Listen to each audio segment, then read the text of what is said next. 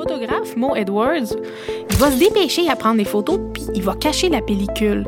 Il était prévoyant parce que, comme de fait, dès que les autorités arrivent, ils vont lui confisquer son appareil photo.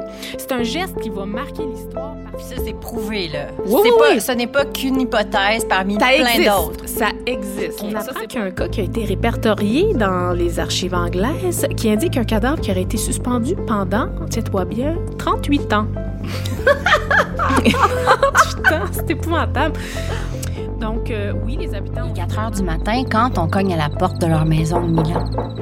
Norma Kelly a interrompu ses vacances pour venir annoncer en personne la nouvelle au beau milieu de la nuit. Julie vient d'être retrouvée.